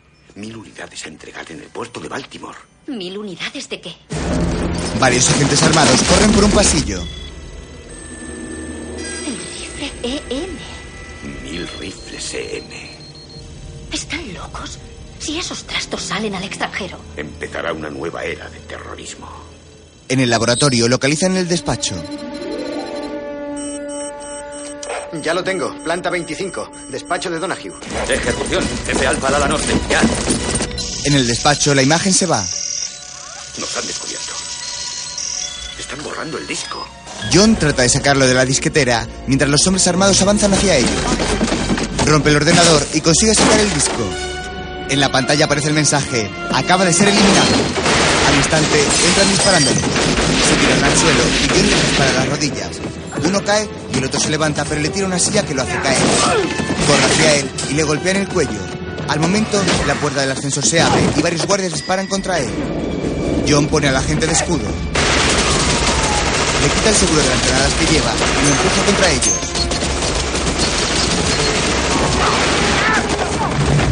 ¡Vamos! El ascensor se cierra con los guardias dentro. Coge de la mano a Lee y corren a ponerse a salvo. Al instante las granadas explotan creando una inmensa llamada. Desde otra esquina les disparan y John le responde haciendo que se escondan. Yo te cubro. Espérame en la ambulancia. No, yo no. ¡Corre! Coloca otro cargador y dispara matando a un guardia. Las compuertas de seguridad comienzan a cerrarse. Lee las evita, pero atrapan a John. Abre una puerta, pero Robert la atrapa. John lo ve y le dispara, pero el cristal de la compuerta se activa. Realizan varios disparos más y Robert apunta a Lee. Escúchame bien, John. Ahora seguiremos mis reglas. Si me jodes, te la devolveré por correo a rebanadas. Golpea a Lee con la pistola y se la lleva. John aporrea el cristal. Mira hacia todos lados buscando una salida y ve el dispositivo antiincendio. Dispara contra él y salta la alerta. Alerta de incendio. No Las compuertas se abren y John sube hacia la azotea. Al asomar la cabeza le disparan desde el helicóptero y se agacha. Se resguarda junto a una caseta y un hombre se le acerca a dispararle. Le agarra por el brazo, lo gira y le rompe el cuello. Mientras el helicóptero despega con Lee en su interior, John corre tras él, pero el aparato asciende rápido y se aleja ante la impotencia del eliminador.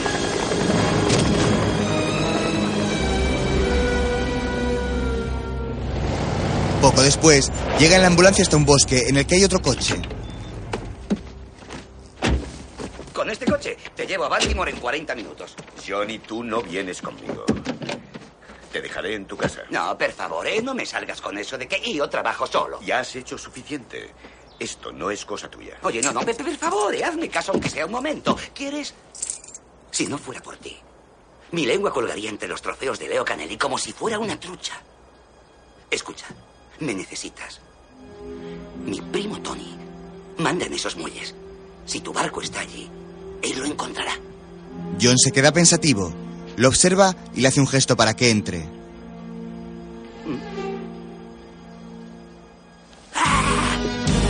Se monta en el asiento del conductor y salen derrapando. Más tarde, en una gran sala en la que hay una mesa de billar, un hombre hace cuentas. Otro se sienta a su lado comiendo. Aquí te falta un sobre. Infantino no ha pagado. ¿Cómo que no ha pagado? ¿Qué te ha dicho? Ha dicho, dile a esa foca de Tony Dos Dedos que no pienso pagarle ni un centavo más. Reconozco esa voz. Pero no puede ser él. A menos que sea un fantasma. Johnny se muestra. Bu. Johnny C. ¿No te habían liquidado? Debe tratarse de otro. Ya. ¿Hay algún otro que se llevara de Leo Canelli? Oye, Canelli es un canso de merda. Yo no siento ningún cariño por Canelli. Pero esta vez. Te has pasado de la raya, John. ¿Sigo vivo? No, no, no, no, no. no. Lo que hiciste estuvo mal. Lo que hizo fue sacar a un traficante de drogas de la calle. ¿Quién es esta bestia? El que me salvó el culo. Este es mi primo Tony Dos Dedos. Este es Ali Boy. Y este es el pequeño Mike. Tuviste un entierro de puta madre, tío. Escucha, si Canelli se entera de que vive. Que se joda, Canelli. Tenemos problemas peores, díselo. Va a salir un gran envío de armas de un fabricante norteamericano para unos terroristas internacionales. Tony mira a sus hombres y comienza a reírse. Señor Telediario, cuéntame algo que yo no sepa. Van a hacerlo esta noche en tus muelles. Eso no lo sabía. Por la noche, en un barco con nombre ruso, cargan varios contenedores. Hay muchos hombres. ¿Esperáis problemas? Soy un Boy Scout, hay que estar alerta. ¿Por eso la has traído? No, considérala una póliza de seguro. Por si alguien se presenta sin invitación. ¿Me estás ocultando algo? Detalles sin importancia. Nada que deba preocuparte. Tranquilo, Sergei. Solo faltan 20 minutos. ¿Y qué hago con ella? Lo que quieras. Cuando estés en aguas internacionales, la póliza habrá vencido. Yo que tú le metería una bala en la cabeza y la tiraría al mar. Sergei trata de acariciarla. Sería un desperdicio. Ni lo sueñes, cerdo. El traficante le da un guantazo ante la pasividad de Robert. Sueño lo que quiero y hago lo que quiero. Pronto te enterarás. Bueno, llega el último contenedor. Adiós, tortolitos. Lee lo mira con odio y Robert se aleja. Tegueri.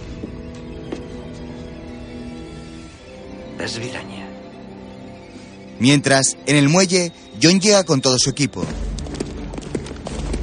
Aquí Kruger, ponme con Beller. Localicen la llamada. Sí, señor. John, tengo la prueba. Las Aires vende armas en el mercado negro y Daniel Harper está implicado. ¿El subsecretario de Defensa Harper? Sí. De Gerin es su intermediario. Él es el topo. La entrega es esta noche. Venga a buscarme. Puerto de Baltimore. Muelle 57. Tira el teléfono sin cortar la llamada. John. John. Un todoterreno llega entre varios contenedores y aparca junto a otros coches y una furgoneta. Robert baja de él y se dirige a la furgoneta, en cuyo interior hay un equipo de vigilancia.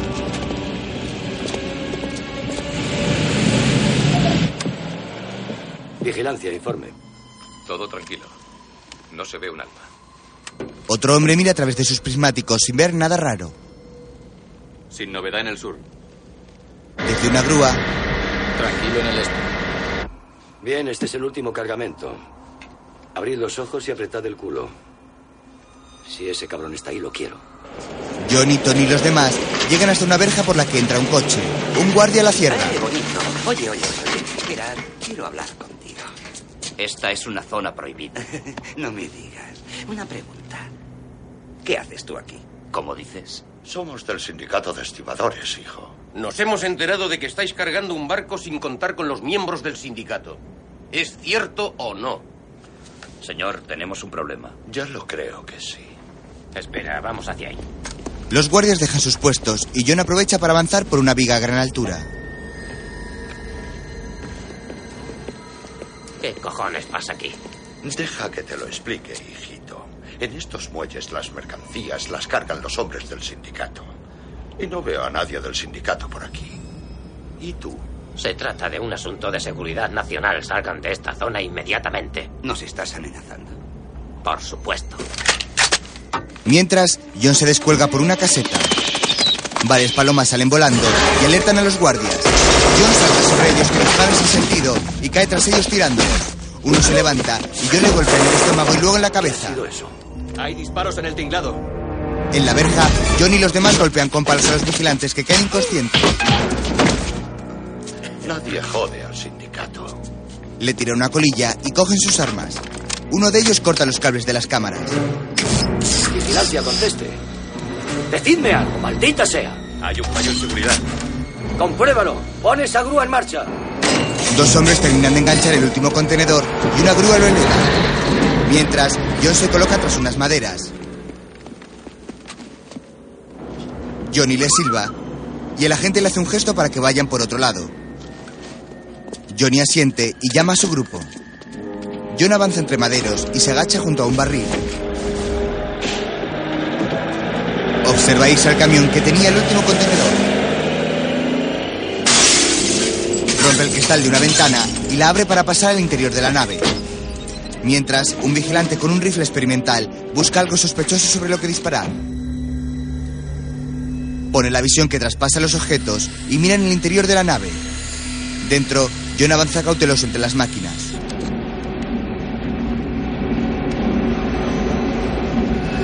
Hay movimiento en el sudoeste del almacén.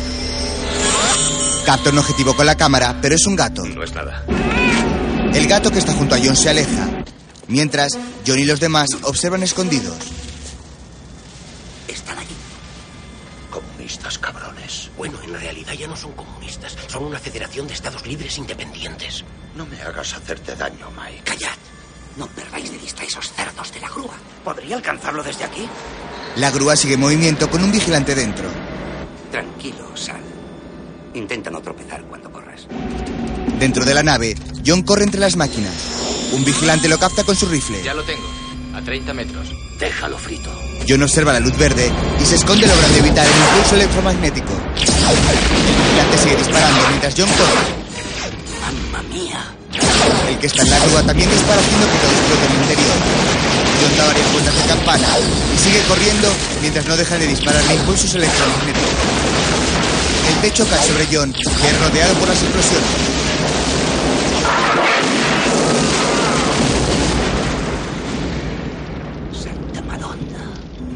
Robert mira hacia la nave. Bueno, creo que hemos acabado con él. Está frito. No quedan ni las cucarachas. Sí. Royce, Soms, id a ver y traed buenas noticias. Vigilancia, cubridles. Recibido.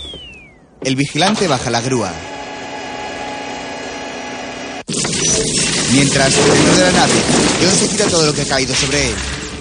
Un palo de hierro le ha atravesado la pierna derecha y tira para sacárselo. Por la puerta entran varios guardias con las pistolas por delante. Uno de ellos le indica al otro que vaya por un lado y él va por el otro. Mientras, John, que aún está en el suelo, coge su arma, pero el cargador se ha atascado. Golpea su arma mientras los guardias siguen buscándolo entre la maquinaria que hay dentro. John sigue intentando cargarlo y observa a uno de los hombres que anda tras una máquina. Tira su arma hacia él, que se alerta y apunta hacia todos lados.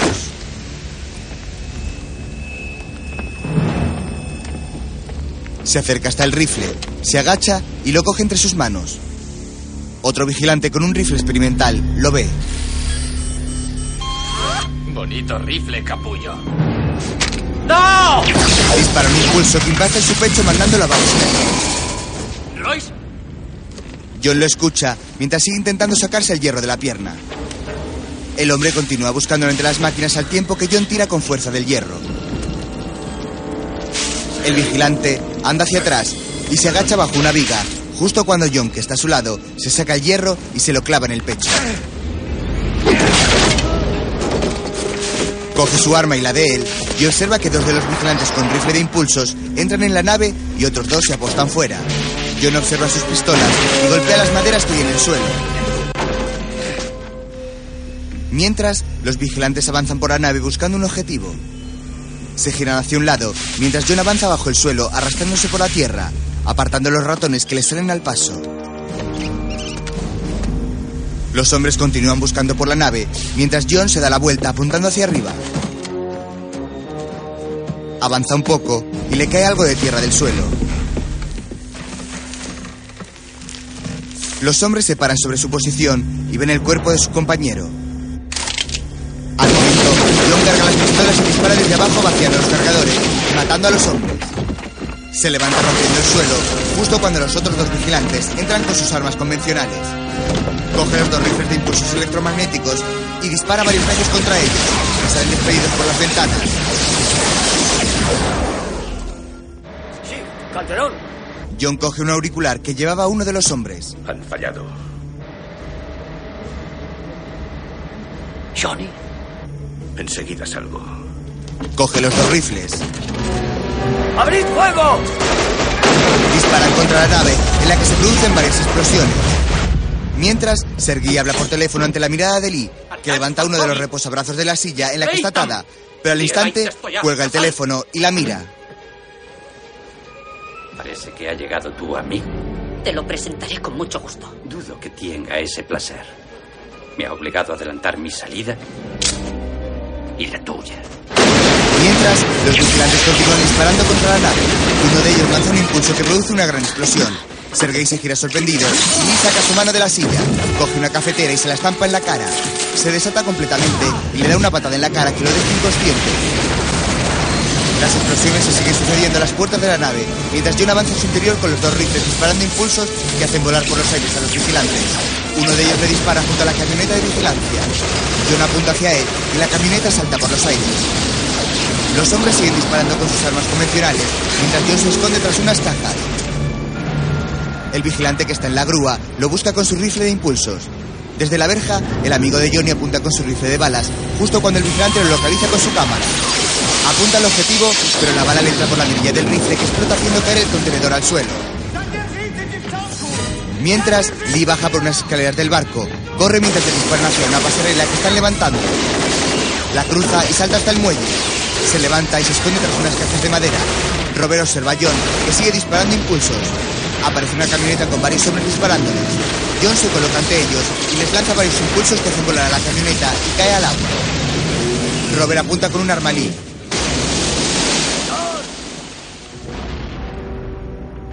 ¡Maldita sea! Ahora me estás tocando los cojones. ¡Suelta las armas! ¿No me has oído? Robert aprieta la pistola contra la cara de Lee y John suelta las armas. Lo mira con los brazos abiertos.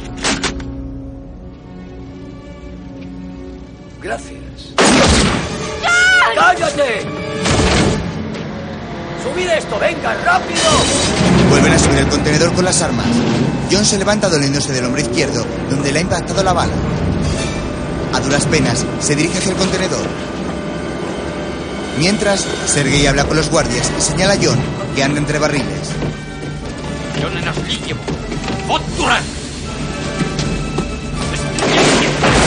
Comienzan a dispararle y los barriles estallan a su alrededor. John coge velocidad, sube por los barriles y salta al contenedor logrando agarrarse con una mano. Los barriles siguen explotando bajo él. Intenta escalar por la puerta del contenedor. Mientras, los hombres de Sergei siguen disparando desde el barco. Al momento, la pala de una excavadora asciende a su altura y en ella aparecen John y sus amigos que disparan contra los rusos.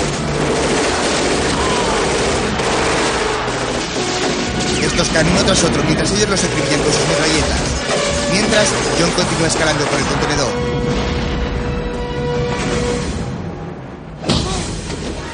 Asoma y recibe un puñetazo que lo tira hacia atrás, haciendo que su pistola rueda a la otra punta. Lee se sujeta una cadena, mientras Robert da una patada a John y se levanta ante él. Le da otra patada, mientras el contenedor se tambalea de un lado a otro, haciendo que la pistola se mueva con él. Robert coge una bala de hierro y le golpea en el estómago. John cae y le da de nuevo. ¡Toma, cabrón! ¡Toma! Mientras, Lee trata de alcanzar la pistola que está en la otra esquina. Robert va a golpear otra vez a John, pero este lo agarra del brazo y lo toma por el cuello. Lee se acerca al arma, mientras John aprieta el cuello de Robert tratando de ahogarlo. El contenedor se tambalea nuevamente y Lee rueda sobre él. John suelta a Robert y la agarra del brazo quedando esta colgada sobre el vacío. Mientras, Robert se arrastra hacia la otra punta. John tira fuertemente de Lee, que se agarra vigorosamente a su brazo. Consigue subirle al contenedor, al tiempo que Robert sigue trepando.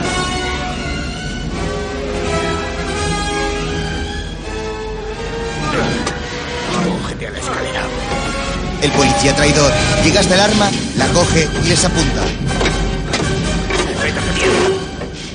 Bueno, despídete, John.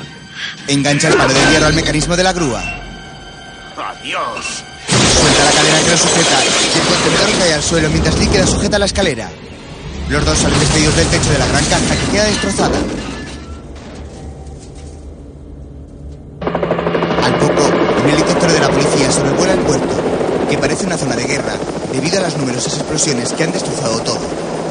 Ilumina con un foco la cubierta del barco mientras John se levanta junto a una ristra de enormes cabos. El foco ilumina la zona donde él se encuentra y Bennett, el capitán de la policía, indica al piloto que aterrice.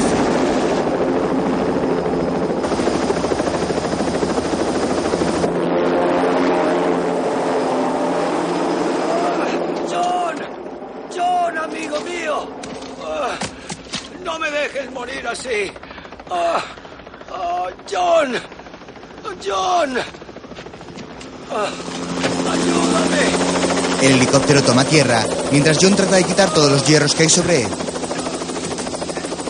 Le libera la mano y Robert saca su pistola, pero John la empuja y dispara al aire. Le quita la pistola.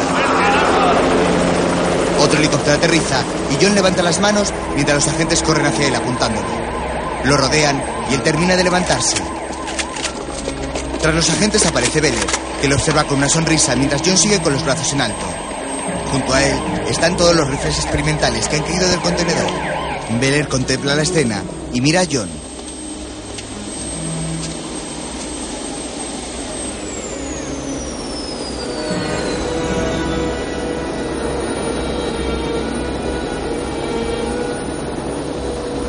Lleváoslo de aquí.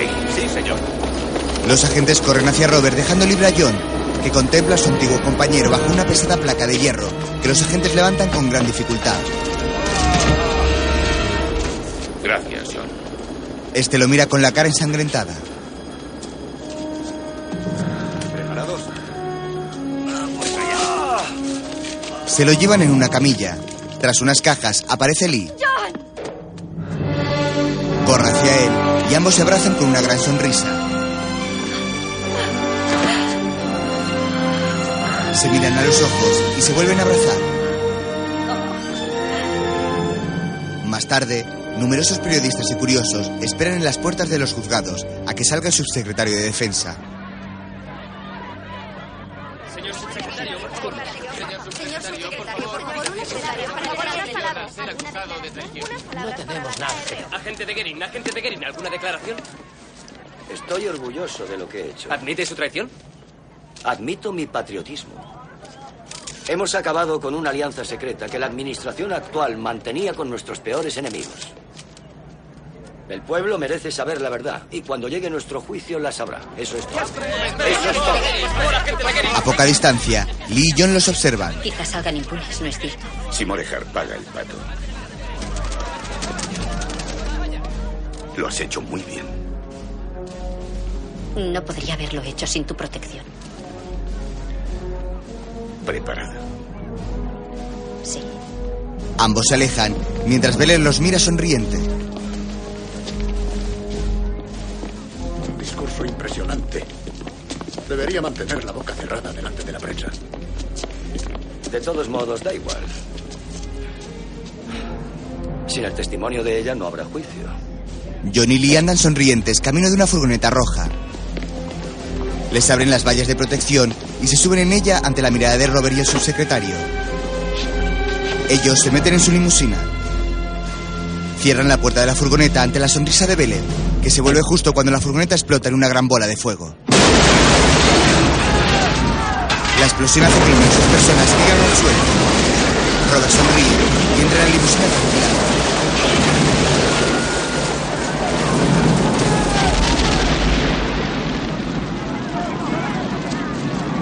Mientras, la furgoneta sigue ardiendo intensamente.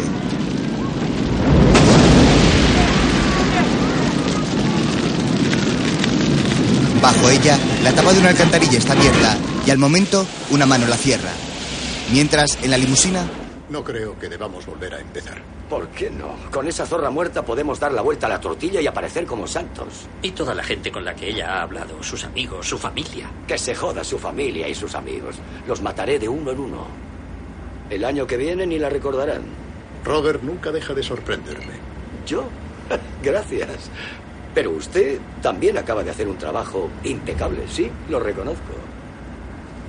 ¿A qué se refiere? A la furgoneta. Ha sido precioso, un trabajo limpio y rápido.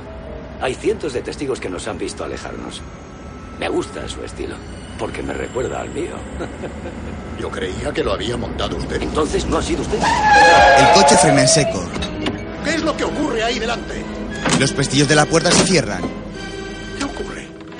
La ventanilla del chofer también se cierra. La puerta del conductor se abre y Johnny sale de ella. Se quita la gorra y corre. ¡Eh! Suena un teléfono ante la extrañeza de los tres que están dentro. Lo descuelgan. Diga. Es para usted.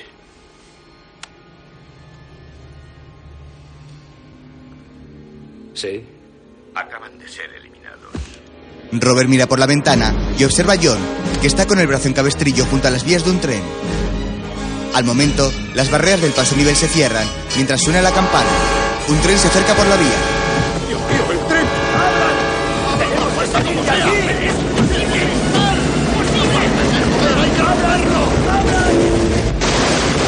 El tren impacta contra ellos, partiendo la limusina en dos y haciéndola explotar.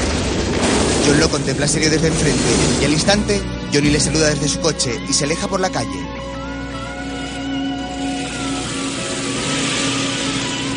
John se vuelve y también se marcha. Mientras, los restos de la limusina siguen desperdigados y ardiendo por la vía del tren. John baja por un pequeño terraplén y se monta en un coche. ¿Qué ha pasado?